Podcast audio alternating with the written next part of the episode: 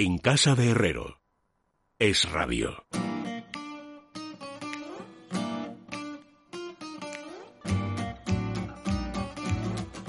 Bueno, faltan 14 minutos para que sean las 10 de la noche, una hora menos en la Comunidad Canaria. Vamos a ver cómo están algunos de nuestros sabios. Digo algunos porque no están todos. Ya saben ustedes quién falta. No hace falta ser muy listo. ¿A quién se le va la olla de vez en cuando? ¿Quién se olvida que tiene una cita con nosotros? ¿Quién nos ningunea de una manera habitual? Algunas veces le hemos salvado la cara diciendo, bueno, pues no, pues es que hoy querrá estar callado. Pues no, señor. Tiene que significarse. Don Fernando Rodríguez La Fuente, bienvenido, buenas noches. Buenas noches, don Luis. ¿De quién hablo? De Fernando Sánchez Dragó, autor de Gárgoles y Ahí le han dado, ahí le han dado. Don Luis Alberto de Cuenca, bienvenido, buenas noches. Muy buenas noches, querido Luis. ¿Qué tal estás, por cierto? Fenomenal, e incluso estoy escribiendo poemas como un loco. Y ahora me lo Ya contaste. llevo seis. Me lo contaste la, la última vez, nos lo contaste a todos y me quedé No, muy pero, contento. pero pe- pensé que, que- que os había dicho que estaba con cosas de ensayo y a la vez también recuperando textos antiguos para montar libros. Pero ahora estoy con los poemas que es con, con- con los que me divierto más. Bueno, tengo que decirte una cosa. Eh, ya tengo al, al, al, al, al loco de la colina, a la oveja negra del rebaño, ya lo tengo al otro lado del teléfono, pero ahora voy a castigar un rato. A ver si se va a creer que va a ser esto llegar y besar el santo. Pero en fin, le gustará escuchar. Don Luis, ¿Qué pasa? ¿se puede saber qué he hecho hoy? Como que qué has hecho? Pues que te- poner a mi subdirectora, que se llama Leticia Vaquero, al, al borde del eh, infarto. Me No, ha llamado pues como no. media docena de veces. No, es que ha llamado a un teléfono que no tengo. Claro, Mira, de todas las, de todas las excusas, mira, una, una vez, una de las una de las mayores idioteces que yo he hecho en mi vida fue una vez que hice pellas y llegué tarde al colegio. Y entonces me preguntó el profesor, ¿y usted Herrero por qué llega tarde? Y entonces yo fui tan profundamente gilipollas que dije, ¿por qué ha pinchado el metro? O sea que Bueno, eh, bueno, bueno, eh, si quieres te cuento lo- que yo hice, la única vez en mi vida que hice, como, decíamos entonces, que hice pira. Aquí en Madrid decíamos Pira, hacer pira, no se decía en el pira, Pilar, sí, se decía el hacer Pilar. pira. Bueno, más pues que eso fue- novillos. o Eso fue en el último año del bachillerato, séptimo de bachillerato, y yo era, igual que usted, don Luis, tan gilipollas, era tan buen alumno, era tan buen chico que nunca en mi vida había hecho pellas. Y entonces decidí, eh, amante como lo soy de la vida pericolosa, que no podía irme del colegio y terminar el bachillerato sin haber hecho un día, al menos, eh, pira. Y, y- y la- lo hice. ¿Y, y, qué, ¿Y qué hice durante esa jornada que fue la- solo por la mañana? Me fui al retiro a estudiar. Y estuve toda la mañana estudiando en un banco del retiro. Bendito sea Dios, pues, pues menuda tontería más grande. No, no, que va, ¿no? Quería vivir la... Bueno, da igual, ¿no? Pero, la no. Bueno, pero no, no- no desvíes la atención. O sea, Eso de que me ha llamado un teléfono que no tengo, ¿cómo te va a llamar a un teléfono que no tienes si siempre te llamamos al mismo? perdona, que, perdona que te lo explique. ¿eh? Hace cosa de un mes ya, eh, efectivamente conseguí que me prestaran un teléfono de esos smartphones o no sé qué que utilizáis todos, ¿no? Lo que yo llamo teléfonos idiotas. Bueno, y lo utilicé una sola vez. Ese teléfono, con posterioridad, ha sido virlado por mi hijo Aquela, que se lo ha llevado para hacer sus manejos eh, telemáticos, ¿no? Y entonces he vuelto a este teléfono de toda la vida, al Nokia, mejor dicho, al mismo modelo, pero otro, que sí funciona bien, como os estáis percatando. Y ya la semana pasada, ¿no? y la semana anterior a la semana pasada, hablamos por este teléfono. Entonces, si me llaman al otro teléfono, pues lo habrá estado escuchando mi hijo. O sea, ya bueno, pues muy bien. A lo mejor resulta que hacemos de él una... una- y, y ya te puedes retirar tranquilo. Hacemos de él una estrella radiofónica y ya está. Pero vamos, que yo no tengo ninguna responsabilidad en este asunto. Ah, el bien. problema es que habéis ido cambiando. La persona que me que llama ha ido cambiando a lo largo de las últimas semanas, lo reconocerás, ¿no? Eh. Entonces, eh, se ve que la que lo ha hecho hoy, no sé si debo decir su nombre, bueno, la conocemos todos eh, y la apreciamos, pues sí. se ve que había recibido hace un mes ese otro teléfono y creía que, que seguía todavía estando en actividad. Pues no, no lo está. Así que yo llevo aquí, es más, estaba preguntándome, pero hay que ver qué mal queda ¿eh? es Luis Herrero, ¿eh? que me tiene aquí esperando tranquilamente a, a que me llame para el programa y no lo hace. Bueno, eh, de todas maneras yo te iba a regalar injustamente los oídos eh, en- a, a través del elogio a Luis Alberto de Cuenca, porque no gracias a ti, sino gracias a tu hija, que no te la mereces, que se llama Yanta, y que estoy siguiendo, como ya te confesé, los diarios que publica en la, en la ¿cómo se llame eso? La Resistencia, o no sé cómo no, la retaguardia. Bueno, bien, pues da, igual como se llame. De- la Dragolandia esta internetica que te has sa- sacado la manga. Y entonces, eh, el otro día investigué un poco y me metí en la voz poética y me encontré con unos epigramas de Luis Alberto. Y entonces hay uno que se llama Juramentos que me entusiasmó, Luis Alberto. Te juro que jamás, Luis. te juro que, que jamás seré de otra. Me juras que jamás serás de otro. y lo que juramos queda escrito en el agua, porque los juramentos de amor valen lo mismo que un estante sin libros, que una casa sin ventanas. Pero tú te lo crees, yo me lo creo, y eso, vida mía, es lo que cuenta. Y bueno, eso lo he publicado en la retaguardia, qué bien. Sí, o sea que tú no, que tú no lo sabías. hay que reconocerlo. ¿Tú no lo sabías o qué? No, porque yo le di como veintitantos poemas a Fernando Pues para te, que lo hiciera. pues te diré que solo he elegido tres, es muy. Efectivo, hombre, porque no, voy, porque no voy a inundar, no voy a convertir en una revista poética un semanario de información y Bueno. opinión general, pero los otros están ahí agazapados e irán saliendo. ¿Quién, ¿Quién se dirigió a Luis Alberto para invitarlo a colaborar en la retaguardia? Mi Servidor. compañero del ¿Quién Pilar. escogió ese poema que tanto te ha gustado? Luis Herrero, servidor. Sí, ¿eh? bueno, bien, pues Así por que eso. deja de tenerme tirria y sea un poco Pero, pero quién ha dicho, pero quién, pero vamos a ver, pero, no- pero hacémila. ¿Quién ha dicho hace un instante que te iba a regalar los oídos? regalar los oídos, que va, si has empezado, a- has dicho que la retaguardia se llamaba, no, no sé cómo lo has llamado, la- ¿cómo lo has llamado? Bueno, da igual, si es que, si es que de verdad elogiarte a ti es dificilísimo, macho, o sea, no se sabe, porque siempre le das la vuelta. Yo, hasta ahí llega mi magnanimidad, no, no sé hacerlo mejor. O sea, ya sabes que un gruñón, cuando quiere manifestar su cariño, da una coz, que eso es lo que yo hago habitualmente contigo, lo cual debería Pero alegrarte. Es que por eso estoy yo muy preocupado, porque que un gruñón haya leído un poema mío en voz alta hoy me tiene muy preocupado. No, hombre, no, es que me gustó mucho. Lo leí a altas horas Ya de la madrugada anoche, pero es verdad, es verdad que me gustó mucho. Oye, hablando de leer, la semana pasada eh, vi que os interesó a los tres, de, de manera denodada, el libro que acabáis de recibir de Woody Allen. ¿Lo habéis acabado de leer, Fernando Rodríguez de la Fuente? Estoy prácticamente acabando. Sí, estoy llegando a la parte de, de de Mia Farro y todo eso, que es quizá la que menos me pueda interesar, porque es una Yo es la que cuestión... menos me apetece con mucho. Claro, porque parte. es una cuestión personal que al fin y al cabo rompe bastante eh, el, el ritmo y el, y el estilo del libro, que es maravilloso eh, cuando arranca, como hablábamos otro día, con, la, con sus padres, la familia, y después los pasos tan... es espectacular, yo creo que es lo mejor Sí, del libro. Yo ¿a llevo como sí? 150 páginas y no Sí. sé si voy a acabarlo. ¿eh? Sí, sí, por eso. eh, y, y en cambio lo rompe al final sin ninguna sin ninguna necesidad, porque podría haber sido eh, quizá más elegante, pero más elegante consigo mismo, no con ni con Mia Farrow ni si no tenía por qué serlo o con quien quisiera, pero más elegante con el traérselas también la señora. ¿eh? eh, pues no, por eso te digo, pero que, que el, el estilo del libro es tan maravilloso, te lo pasas tan bien. Eh, es un libro además absolutamente recomendable para leer en estos tiempos, en, en estos momentos además, ¿no? Porque es el ascenso de alguien que, que su padre era taxista, eh, corredor de apuestas, eh, tramposo, eh, y, y llega a lo El padre es máximo un personaje, ¿eh? ¿Eh? Padre es un, el padre un personaje El total. padre es un personaje fascinante, vamos. A mí me recuerda a Ches Palmintieri en Balas sobre Broadway, casi. Sí, sí, sí, O sea verdad. que- porque eh, por- por- te das cuenta otra cosa, Luis, que prácticamente la buena parte, buena parte de la filmografía de Woody Allen es absolutamente autobiográfica, no solamente de él mismo, sino de la tropa que ha ido viendo a lo largo de su vida, que los ha retratado a casi todos. Bueno, es que hay quien dice que hace mm, casi siempre la misma película. Sí, sí, bueno, es verdad.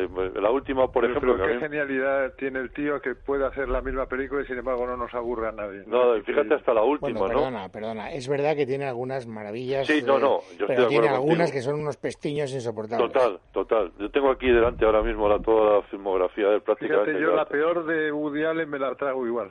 O sea, no me la trago como si fuera la mejor, yo, pero en yo cualquier no caso recuerdo, me parece que se titulaba Septiembre, me parece que se recuerda. Sí, esa, tiene, tiene una que se llama Septiembre.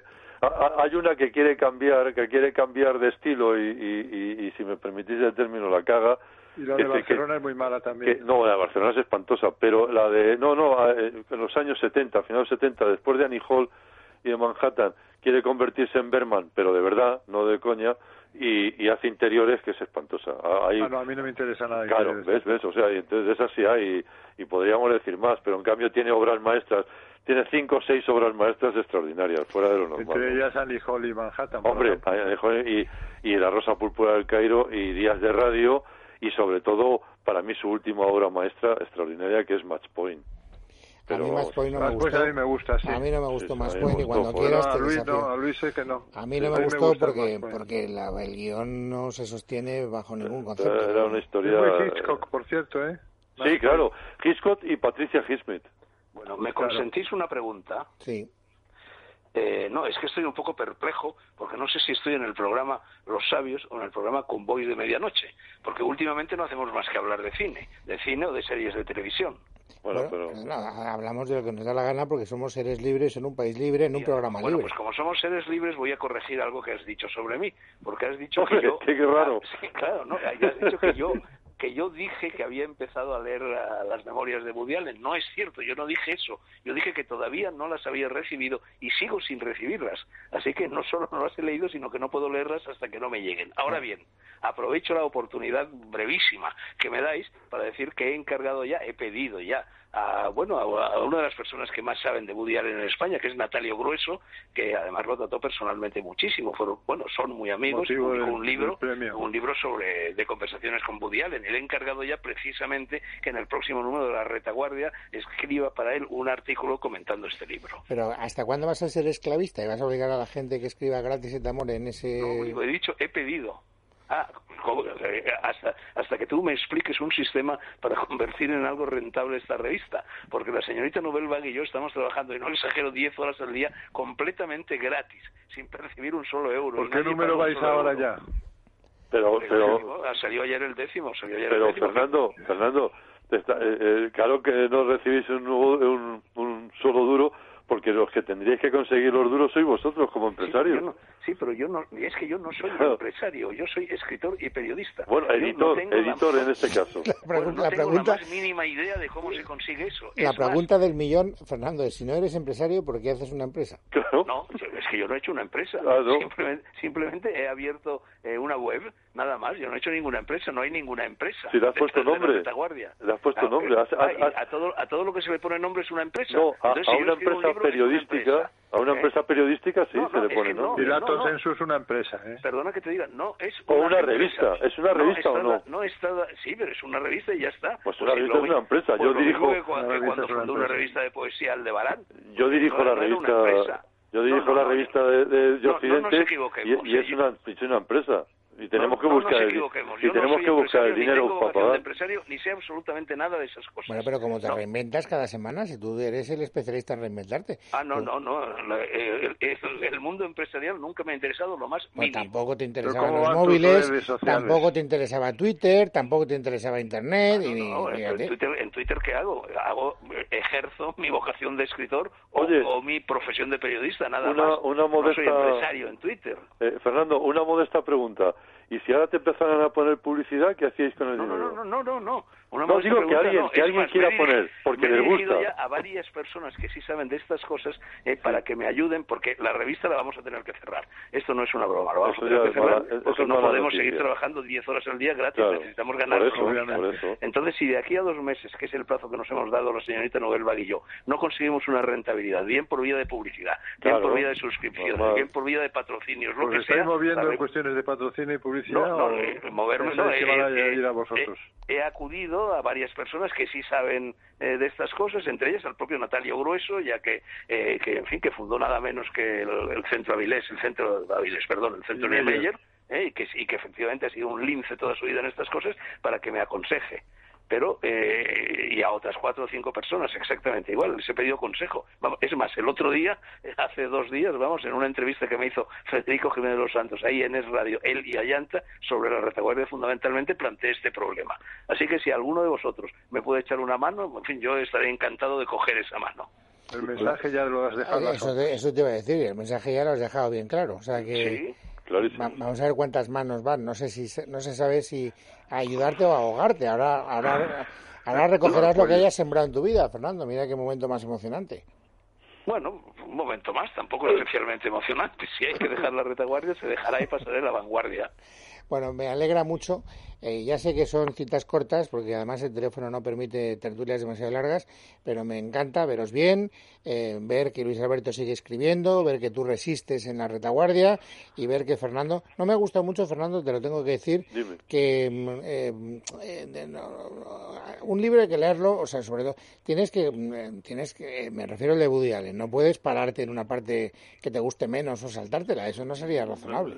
No, no, no, no, me lo voy a terminar, pero lo que te quiero decir es que me estaba gustando mucho más la más que la primera parte, casi las tres cuartas partes del libro y ese y ese final que además eh, desde un punto de vista casi como lector, pues ves un salto desde el punto de vista del estilo, del tono y de lo que se quiere, de lo que se quiere contar, que tiene toda la legitimidad. ¿verdad? Tiene, no, tiene toda la legitimidad, vamos, todo lo que haga, aquí cada uno que haga lo que le dé la gana, ¿sabes? O sea, en el fondo, eh, eh, el libro, en un momento que, cuando uno termina un libro, ya no, ya no forma, ya no es de él, ya, ya es del lector, y el lector es el que decide el tipo de libro, ¿no? Eh, eh, y, y, Es que soy mal lector de libros de memorias y de tal, y no creo que Sí. vaya- pueda leérmelo entero, fíjate. No, no, por eso, pero, Bueno, pero lo- que ha ya- sido, ya- ya me eh, bueno, mira, leerlo, leerlo, a ver qué os parece, ¿no? Si es Fernando, es- lo mío es una Fernando opinión, vamos. Es- decía que un libro cuando, cuando el escritor empieza a escribirlo es totalmente propiedad del escritor. Sí. Y luego, a medida que el libro se va escribiendo, va avanzando, va pasando la propiedad, la, titular, la titularidad, por así decirlo, de ese libro, va pasando al lector. Y efectivamente, Sí, cuando sí. el libro está en la calle, el propietario es el lector y el escritor hay- ya ha y- perdido eso, vamos. Y hay una anécdota muy divertida del poeta Robert Browning, que en un momento dado le preguntan, oiga, ¿y usted cuando escribió esta obra, qué es lo que quería decir? Y dice, contesta, pues mire, yo cuando escribí esta obra lo que quería decir lo sabíamos Dios y yo. Pero después de la crítica solo lo sabe Dios. Está muy bien. Es una manera Oye, bonita qué de... sincronía, Fernando, porque hace cosa de un par de horas he dejado en Twitter un tuit eh, que es una cita de Robert Browning, Qué bueno. precisamente. Caramba, ¿cómo estáis con Robert Browning? Era el, era el poeta favorito de Rathbone, por cierto. Sí, sí, sí, sí. Bueno, señores, ha sido un placer ¿eh? estar con Igualmente, vosotros este Luis. ratito. Un Cuidaros abrazo, mucho. don Luis. Dos- Muchas Adiós. gracias. Fernando, Un abrazo. te- a pesar de todo se te quiere, Fernando. Fernando Sánchez Lo Dragó. sé, por eso os soporto. Fernando Rodríguez La Fuente, un abrazo. Luis Alberto de Cuenca, un saludo muy Un cordial. abrazo Muchísimas muy fuerte para los tres. Un Y abrazo. nos vamos, amigos, a la tertulia política un día más, llena de emociones, bueno, de emociones, de insultos, de zancadillas, de patadas en la espinilla y de muchas cosas que harán de la tertulia un momento especialmente, digamos, trepidante. Así que vamos a sacar el plus. Sí, Luis, porque es muy importante conseguir una buena estabilidad emocional, mantener las buenas funciones cognitivas, que depende en buena medida de una correcta alimentación, de la actividad física y también de nuestro descanso. Y por eso les presentamos Cal Plus de Mundo Natural, que es un complemento rico en aminoácidos con vitaminas B3 y B6 que contribuyen al buen funcionamiento de nuestro sistema nervioso, también a garantizar esas buenas funciones desde el punto de vista cognitivo. Así que quédense con el nombre Cal Plus para ganarle también la batalla al estrés. Lo encontramos consultando a nuestro farmacéutico, dietista, en parafarmacias del corte inglés o en la web parafarmaciamundonatural.es. Mundo Natural.